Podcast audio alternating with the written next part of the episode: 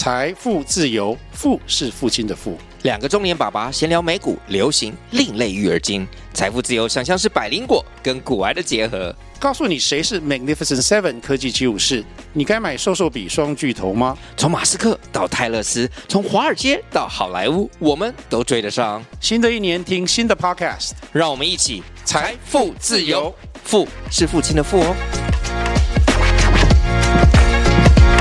政治到底是什么？政治就是这样。欢迎来到政治就是这样，让我们一起来聊聊政治到底是怎样。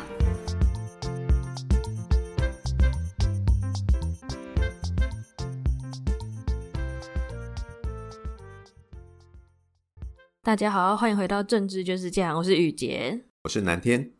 昨天呢，十一月二十三号，整个台湾人全部都在追出世纪闹剧，就是君悦饭店之乱。这个呢，就是因为。这礼拜五二十四号的下午五点半，就是总统登记选举的截止日了嘛。然后蓝白自从上礼拜破局之后，每人都在隔空叫嚣，一下开记者会，然后一下谁跟谁拜会，然后每人看起来都比那种明星的八卦绯闻还要荒谬。就在昨天下午的时候呢，蓝啊白啊，然后或是郭他们各自在喊话说啊，我已经在马办等你了，我在侯办等你，我在君悦饭店等你。大家真的觉得超荒谬。反正最后呢，他们就在下午四五点的时候聚集到君悦饭店，他们借了一个。媒体中心，然后在那边开记者会，然后这个与会成员呢，有原本就会出现的侯友谊，然后还有。郭台铭跟柯文哲原本他们三个呢还订了一个房间，就郭台铭订了一间很贵的总统套房，就说大家在里面瞧一瞧。但后来就说不要，而且朱立伦跟马英九出来，然后还被郭台铭说是不速之客。这是用社会常理来看都觉得就是郭台铭超没礼貌，就说他们是不速之客。结果呢，就经历了这个两个小时的闹剧，所有人都在那边卡，然后就说是不是要吃宵夜？结果就这样子蓝白合破局了。他们破局之后呢，就决定要各自去登记参选，然后也都在今天星期五的早上，大家都各。自参选，还有郭台铭阿明退选了。嗯，呃，昨天确实是一场闹剧，而且这个闹剧，我觉得真的是有一点荒诞了。那就政治来讲，我觉得这个操作真是非常非常的拙劣，而且得出来的结果更是让各方。很哗然呢，就是觉得你不管是支持蓝白河的人，或是说绿云的朋友，他们本来不希望蓝白河的人，可是经过昨天那一段时间，我觉得大家会觉得，为什么政治会变成这样的一个情况？那你也可以看到。郭台铭跟柯文哲可能两个人，这经过前几天的密会啊，大概心里有一些谱，大概戏码跟整个剧本，大概心里都有数，想要照着演，还特别去开了一个总统套房，希望把侯友宜诱骗上去，就没想到侯友宜坚持要公开透明，然后又带了两个重量级的不速之客，那一下子就破了这个郭柯的梗。那呃，最后的结果今天已经明确了，而且郭台铭也已经宣布退选。其实南天之前就讲，呃，郭台铭不会参选到底，毕竟他是一个成功的企业家，那也是一个精明的生意人。那我觉得能拿到九十万票多的连署，对他来讲是一件不容易的事情，是一个我相信也是对他的肯定。但是反过来讲，包括黄世修心里也应该清楚，这九十多万的。联署应该也有很多是呃敌人的敌人帮你创造出来的。就在政治上来讲，我们可以看到很多什么小英之友会的干部啊，或是绿营的支持者啊，甚至于不惜去买票来帮他去联署。那就是大家在政治上其实进入一个很奇怪的动员，变成说只要是敌人的敌人，目前就会是我的朋友，所以我希望先拱大出来，造成你们内部的多重分裂。那我觉得这一次整个蓝白河搞了几个月下来，最后的结果是这样子。呃，我相信很多人，其实包括南天本来本来认为说，站在整个政治算计，或是说如果你大家的目标都是要整合在野的主流民意，要下架。目前执政的民进党的话，你当然只有一个选择，为了胜选，那就是合作。那可是，在后来各自的算计当中，我们也看到后期就是柯文哲掉眼泪，柯文哲在造势场中讲到说要用民呃民众党总统提名的身份拼战到底，然后包括黄珊珊在脸书上不断的强硬的放话，那其实那个和的机会就是越来越渺茫了。但是我想，即便到昨天。我们的林呃林卓水大师，他还讲说，可能蓝白合的几率已经从百分之八十七降到了五十一。就是一直往下修。那其实我觉得，经过昨天的世纪荒诞大剧之后，大家都觉得和几乎已经是不可能。那到现在这个时间，已经各自登记参选了。那我觉得，二零二四年的总统大选跟立委选举，现在进入一个尘埃落定的状况，就是三组人马。那呃，南天其实想问一下宇杰，昨天晚上或是你的很多朋友，应该也都在聊。这一出，有些是觉得说很难以想象，有些会觉得好笑。那我相信昨天也有很多朋友可能可能睡得好，可能睡得不好。那雨杰，你的经历呢？跟你的周遭的朋友的感觉呢？因为其实从很久以前，就好几个月前，就很多人都常，大家就一起在聊天，说到底会不会蓝白合。然后我一直跟他们说，我理性上觉得就是蓝白应该要合，不然他们当然会保送民进党嘛。但我感性上就一直觉得这几个就是就是对于年轻人来说，就是几个大就欧基上，他们会为了自己的面子，然后合不起来。那最后事实上看起来确实是这样，就是每个人都有自己坚持的点，尤其是柯文哲就是这么反反复复。而且像今天就是各大新闻，像我在联合新闻网看到。下面有个投票，就说请问蓝白就是蓝白和破局，谁是最大的战犯？然后柯文哲的票数就是远远超过了所有人，就大家都觉得都是因为柯文哲太反复无常，一下说要这样，一下又说要那样，所以像。那时候上上礼拜开完蓝白合的那个，就是讨论说，就签了六点协议，说要讨论民调的时候，就绿营的朋友就会很焦虑嘛，说天哪，他们真的要合，就没有想到，就是最后大家看到的那样，就是大家居然在吵那个三趴六趴，什么让来让去，大家觉得真的是太荒谬，而且自己我们是政治系、社会系的，就有学统计，就没有料到蓝白合会为了这件事情吵架吵成这样，就觉得太失控了。然后一直到昨天那一场大剧。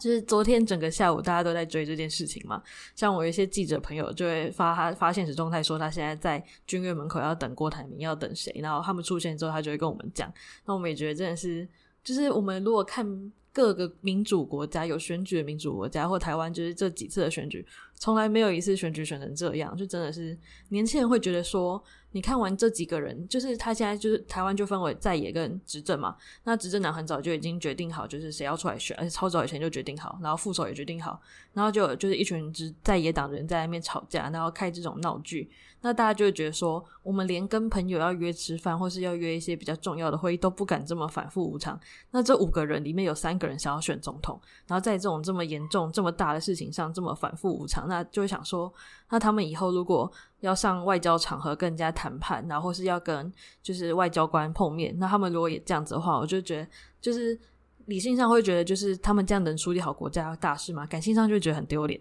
所以大家觉得说，哦天哪，这五个人这样子搞，对于年轻人来说，就会觉得说，就是先不要论他们的政治立场跟他们的政策，就五个人在那边吵，然后吵成这个样子，然后什么吵架，然后说统计不好要去尿尿，大家就觉得说。我、哦、天，真的是超级不严肃，就觉得说还会有这样子，这五个人还会有人喜欢他，然后要投给他们吗？我们其实就大家都觉得很难理解，说这真的是太闹剧了。好像有一些做政治戏剧的编剧啊，或是导演，就是说哦，我们真的输了。现在大家都说我们戏剧写得很浅，对，我们真的写得太浅了，因为现实总是最荒谬的。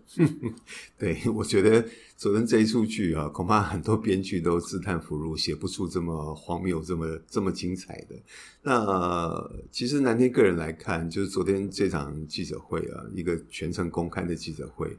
我觉得这样的事情放在全程公开的场面下来谈，就注定他的失败。那昨天。从侯友谊要开第一枪，就是要把柯文哲给他的简讯拿出来念的时候，这场戏其实就是注定破局了。因为那个简讯一读出来，大家都很难看。对，而且我我相信在场的柯文哲真的是，我觉得尴尬到一个极点。而且郭台铭听到那个简讯，大概心里的滋味也是五味杂陈。所以我觉得，呃，其实南天想说的是，政治啊。是很深的学问，政治的水是非常非常深的。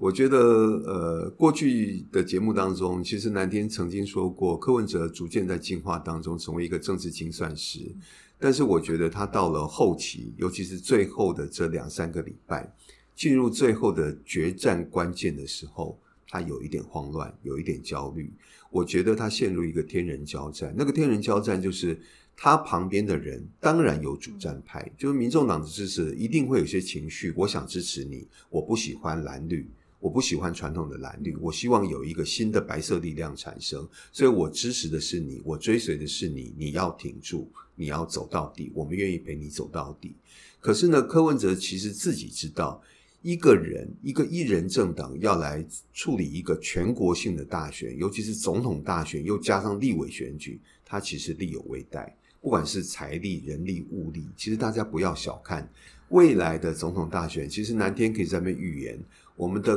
柯文哲跟他新提名的副手吴欣盈，其实要去在全台湾去造造势动员。我相信民众党会很吃力，很吃力。他可能在一些重点的区域，maybe 可以号召到几千人，但是他要到全国各地去，去宣扬他们的政策理念，去做大型的动员跟造势，对民众党来讲是很辛苦的。我相信民众党现在自己内部的小鸡也会有焦虑。其实喊杀喊打很爽，但是问题是。更长远的政治规划跟智慧其实是不容易的。那南天其实之前曾经在节目当中建议过，对民众党来讲，最好的发展应该是想办法扩张在立法院的版图跟势力。如果能够把自己的席次提高到八到十席。那我觉得未来民众党的发展会进入一个长远的成长阶段，所以那个时候南天甚至具体提议可以把黄珊珊这些人放在第一位、第二位，但是呢，柯文哲自己应该压轴，他不必强争出头要去选总统、副总统，他可以把自己放在一个立法院的领袖，就是党魁去接立法院的角色。那这样的话，才是他所谓的不管是内阁制或是联合政府实际的落实跟推动。但显然他没有办法放下这些，将他周边的人让他陷入一个天人交战。所以你看得出他的焦虑。而且我还听呃他的这个柯美兰讲说啊，因为柯文哲有雅斯伯格症，所以他没有办法分辨好人跟坏人。然后呢，他可能遇事会焦虑。那这个话一出来，那很多人会觉得，那我追随你，我支持你。那未来如果你成为中华民国的总统的时候，你在面对不管是对岸或是其他国家的谈判的时候，你可不可以分辨得出来谁是好人坏人？那你会不会在会场当中答应别人签字的东西，你出来之后又觉得不妥，那我去翻掉它？那我觉得这些都会对他的领导风格跟个人特质产生一些质疑。那所以南天在这边可以预言，我觉得在今天之后，呃，各政党会形成一个交叉，而且会形成一个分水岭。那我觉得民众党的民调支持度会出现一个，就是台语说的小红，就是慢慢往下走。但是民众党当然有他的基本支持者，有他的基本盘。如果你不能够盯在百分之十五以上的话，我觉得那个弃保会逐渐发酵。南天必须说，昨天这场戏，国民党是经过沙盘推演的，他背后毕竟有一些人。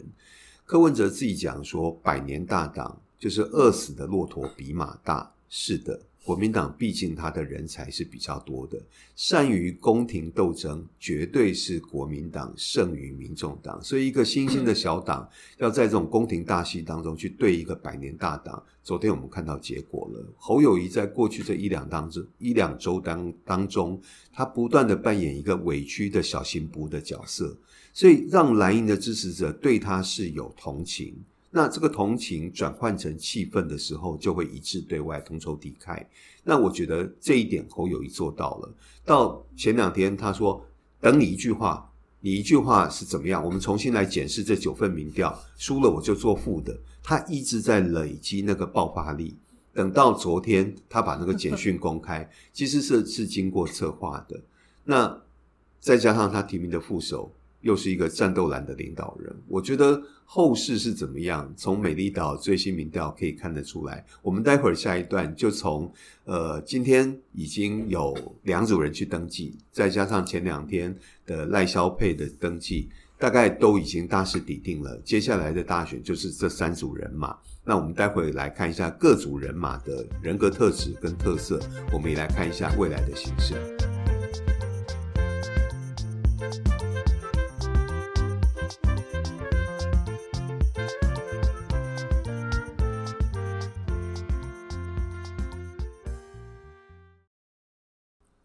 因为到今天，现在我们录音的时间是星期五下午三点，基本上所有的候选人都已经抵定了，所以我们现在来简单就是讲解一下三组的副手人选好了。因为就是主帅其实很大很早大家都知道，像最早就确定的民进党呢，他就是找了萧美琴。之前有一说呢，就是因为美国就是常觉得说赖清德有一点台独金孙的疑虑，所以呢就会就会，所以如果放了一个驻美代表萧美琴，可以让美国安心很多。那我们在这一个礼拜，就民进党的行动跟他们的动。动作其实很明显，可以看得出来，萧美琴的功能确实是在外交，然后跟一些美方的合作上，然后还有呼唤，就是民进党年轻选民这件事情看起来是蛮有利的。因为之前我们在前几集有讲过说，说以前就是二零跟二二零二零跟二零一六的时候有所谓的英粉，但是我们好像看不到所谓的赖粉，而且有一些英粉还在记恨二零一九年的时候，就民进党自己的赖清德跟蔡英文的那个内部的。初选有一点小小的裂痕，所以就那时候很多人很多英粉其实有一点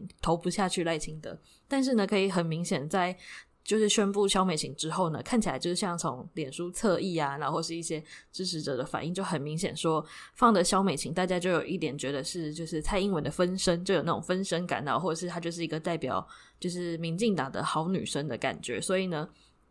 就因为放了小美型，所以虽然没有赖粉的产生，但是这些萧粉就他有一点带着英粉的意志，然后会决定好好的支持民进党。我觉得这是一个蛮特别的现象。就是这个副手除了在巩固原本就是赖清德，就原本在巩固绿营的选票嘛，因为本来国民党支持者就不可能喜欢萧美琴，但是他在这个巩固巩固，然后会让大家好好投票的功能上，而且加上萧美琴以前有在花莲过，他有选过立委，而且那时候他就选的还蛮壮烈的，所以呢，就是在。一般就是比较没有这么政治倾向的人心中，萧美琴可能是一个不错的人选。然后再就是今天热腾腾诞生的国民党的副手是赵少康。对我这种二十几岁的人来说呢，赵少康有一点点像历史名词，因为这个历史名词呢，就是在他一九九四年的时候呢，那时候国民党他们因为马因为李登辉当了总统嘛，所以就有那种本土派的分裂，大家就觉得因为那时候蒋家都过世了，所以那时候国民党就出现了新国民党连线，这个就是赵少康带头了，他揪了很多。就是跟他年纪差不多的人，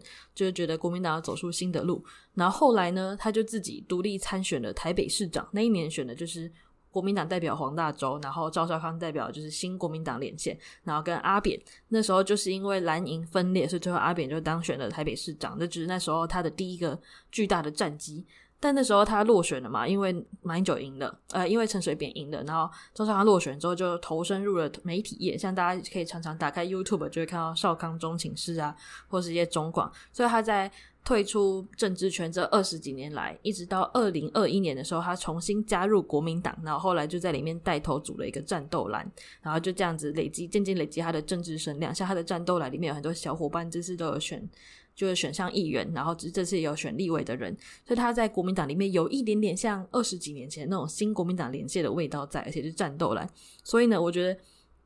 就是虽然赵少康听起来像历史名词，而且对很多绿营支持者来说，赵少康就是一个统派，就是红统派，因为他就讨厌台独。那但是对于巩固国民党的所谓的外省派来说，我觉得是一个很重要的一步棋，因为很多人都觉得侯友谊是人家奔新纳啊讲台语的，就是会觉得说。台湾人怎么可以当总统？就以前李登辉也这样被骂，所以但是他们现在选了赵少康，我觉得就是在让所有的蓝营支持者归队。我觉得这件事还蛮有蛮有意思的，而且从民调其实下礼拜应该也看出来说蓝营支持者可能会归队了。最后就是我们今天就是柯文哲找了所谓的星光小公主，就是吴欣颖。吴欣颖是在这两年内呢，她在民因为高虹安选上市长，所以她才补选上立委的人，所以她的政治路就是。吴欣颖，然后就变成立委，然后现在是副总统候选人。大家说从来没有看过这么离奇的事情。但吴欣盈就是他在星光小公主之前，他也是有在国外工作过，就他留学，然后后来就回星光集团工作。那大家就觉得说，啊，你柯文哲常常在说蓝绿放两边，呃，蓝绿就是都跟财团鬼混，就他最后找了星光集团的千金来当他的副手，大家就觉得说，哦，那你价值观又错乱。而且有一个很有趣的点是，因为上礼拜。民众党公布他们的不分区名单，然后就放入了黄国昌。然后在放黄国昌之前，柯文哲就说：“啊，我们立法院那五个立委就是都抵不上一个黄国昌。”结果你现在把那五分之一找来当副总统，看来真的是有一点尴尬。想说你要不要跟吴欣怡先道歉一下？而且人家的表现其实也没有他说的这么差。所以就大家就说，有一些柯粉会觉得说，你找来财团千金，那我不要投你。所以呢，到底找吴欣盈是加分，还是他只是来当一个金主的功能呢？大家也可以观察看看。嗯，对。我相信副手人选啊，对民众党对柯文哲其实是一个头痛的问题。那之前有传出过周开莲，然后呢，呃，也一直盛传说可能就是黄珊珊，但是因为黄珊珊已经出任不分区第一名了，所以基本上前几天就已经不再有这样的一个选项。那周开莲本人也婉拒了。那所以我相信，在副手人选在面临蓝白破局之后呢，对柯文哲来讲，其实不是一个很容易做的决定。那南天个人觉得吴欣盈的出现，其实我不能说他不好，其实他毕竟家世渊源，然后学历背景都有一定优越的程度，可是，呃，吴欣盈过去补上民众党的部分区立委之后，在立法院的表现，其实不管他的，不管是问政咨询的表现，可是常常媒体关注的反而是他今天穿了什么样的服装，什么样的名牌，然后拿了什么样的精品包包。那未来这五十天的时间当中，这个随行采访的记者到底关注的焦点是他今天在面对群众说了什么，然后他的政见主张是什么，未来的整个相助总统的治国理念是什么？还是呢会关注他？诶，今天他的服装又搭配了什么样的名牌？又拿了一个什么样的精品包？如果是这样的话，那应该是请那个跑时尚线的记者去跑这个新闻。所以，呃，南天个人觉得对柯文哲的加分其实相对有限。包括宇杰刚刚所讲的，过去柯文哲你披蓝绿，然后跟财团挂钩，那今天星光集团的小公主成为你的副手人选，你要怎么去自圆其说？其实都是柯文哲必须要去思考，那让你的支持者愿意继续跟随你。那我相信，呃，如果你的支持者、你的柯粉，他那个热情消退的时候，其实也就会显现在你的民调支持度上面。相反的，对于蓝营来讲，其实不管是二零年的选举，或是呃过去的选举当中，蓝营面临一个很大的危机。其实国民党这几年的气势非常非常的弱。弱到就是很多国民党过去传统的支持者不愿意出来投票去支持你，就是大家看不到希望，也看不到你的进步跟改变。这确实是国民党这几年最大的一个问题。你失去执政，沦为在野，可是你有没有进化？有没有学到、得到经验、学到教训？这是国民党一直到今天为止，南天觉得还是没有做到百分之百够好的地方。可是这一次他的名单里面，我们试着去想一下。侯友宜、赵少康、韩国瑜，还有一个这段期间其实很安静的台中市长卢秀燕。卢秀燕非常努力的去把地方抓紧，然后呢，带着小鸡去共同去登记。这些人站出来之后，我觉得会让蓝的支持者会觉得，诶，好像我到了该归队的时候。那他们的战斗力是够强大的。坦白说，就蓝天个人的观察。这一次的韩国瑜也比四年前的韩国瑜要精进了，至少还知道言多必失，什么时候该讲什么的话。我觉得比过去四年刚选上高雄市长，然后志得意满的韩国瑜要精进很多。所以这样的一个团队，且不论他的意识形态能得到多少的支持，但他的战斗力是十足的，那也足以有对蓝粉的号召力是够强的。所以接下来，我相信很快在民调上会显现出来。那从这几组人马，我们可以看出来。那刚才宇杰也讲到，就是萧美琴对赖清德台美关系的修复跟加分，还有包括英粉的归队是有帮助的。因为呃，英粉归队，我相信是可以补足过去赖清德他的民调一直没有办法。有效的提升一直局限在大概三十几趴，当然大家都知道进入选举也许会再提高一点，基本盘也许会跨越四十的门槛。可是目前来看，跨越四十的门槛你就一定够用吗？那蓝白即便不合之后，会不会出现柯文哲的民调开始下滑，然后弃本弃保的这个氛围酝酿出来？我觉得是他要思考的。民调数字来看，现在赖清德的领先幅度是。离柯文哲是越来越被拉近了，这个待会我可以请宇杰来看一下我们最新的民调。所以呢，我想从今天登记之后呢，整个选举进入另外一个态势。那我们今天节目呢，最后我们往例都是做观测评分，但今天我们就等到五点钟，就是等到还有一个多小时，所有登记人都确定之后，我们今天暂时不评分。然后我们过去的评分呢，经历过三卡都，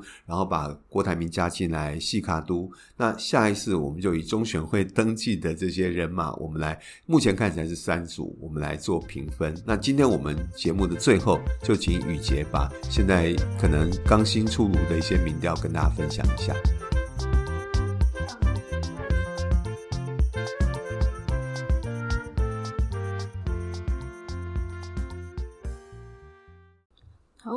像每个礼拜，其实像前一阵子比较密集，大概一个礼拜会有两到三个民调，但不知道为是不是最近刚好在等蓝白河，所以民调的那个密度就降低了一点。但是呢，在昨天蓝白河闹剧之后，有个热腾腾的美丽岛电子报的民调，它只是第七十七波，真的超多次。我每次都想说，他打那么多次电话，每个礼拜都问为什么我都没有接过电话，我实在很想要接接看民调电话，反正觉得蛮可惜的。所以呢，他今天公布了新的侯赖科的撒卡都民调，赖清德是三。十一趴，然后侯友也是三十一趴，然后柯文哲是二十五趴，然后绿营支持者就说啊，应该是因为就是最近在蓝白合，大家比较紧张，接到所有的电话都以为在蓝白合，所以呢就应该就一直狂支持国民党或是狂支持侯友宜。但是呢，这件事到底是真的还是假的，我们其实也不太能确定，因为依照统计学来说，都是一直就是这样子抽的话，不会有突然这么剧烈的变化，而且看那个。波形来说，最近赖清德确实是一直在下降，然后侯友一直在上去，所以呢，才会我觉得是因为这个美岛电子报，因为他是民进党系统的人做的民调嘛，那就是国民党看了看下就会觉得有信心，所以才下定决心要把。就是柯文哲踢开，我觉得这应该有作为一个参考的标准。反正就是呢，他们两边现在已经有一点进入黄金交叉了嘛，三十一点四跟三十一点一，这两个比他们蓝白合在炒的那个三趴六趴还要低很多，这只差零点三，那这只有差一点点，就是有可能就是那种选前冲一下票就冲过去。所以呢，这个民调是对我觉得来对绿营来说是一个警告，就是不要觉得蓝白分裂了，他们就可以安心的躺着赢，但其实还不一定。因为二零一六跟二零二零的民进党大胜，其实很多都是因为失望的国民党没有出来投票。那这次如果他们，因为台湾的，就是像以县市选举来说，台湾的那个基本盘蓝图很明显就是蓝大于绿。那当这些蓝的支持者有因为侯侯友宜加赵少康这个组合就出来好好投票的话，那民进党真的要小心。所以美丽岛电子报民调就是还我觉得可以蛮作为一个参考的依据，那大家也可以继续看看。没错，其实在这边南天还是要提醒绿营的朋友，就是。不要过度乐观，就是对于蓝白合的破局，我相信民进党很多不管支持者或是民进党内部的朋友都会觉得很高兴，觉得好像松了一口气。那我们可以躺着选了，这种心理是很危险的。那就像宇杰刚刚讲的，如果蓝营的支持者归队，甚至于有一些中间理性的选民，他自己开始做一些理性的判断的时候，那个票会流往谁，其实都还很难说。美丽岛的电子美丽美丽岛电子报的民调，其实我不太认为民进党内部的人员可以用一种因为最近蓝白合，所以各自动员，所以造成这样一个民调下滑而。柯文哲和侯友谊的民调上升，这样的解读，这样的解读，呃，也许你内部听了觉得比较安心，但是事实是不是这样子？我不这么认为。所以呢，现在开始会进入一个黄金交叉，还是呢，呃，赖清德、赖肖佩可以向他们内部评估的，接下来等到蓝白合沉淀下来之后呢，就可以往上走。值得观察。那下周我们的节目呢，就会恢复我们的观测评分。今天节目我们到这边为止。我想整个蓝白合在经历几个月确定破局，那今天也正式有三组人马登记。那整个二零二四年的总统大选呢，现在开始了。我们下周节目继续跟大家聊。谢谢大家。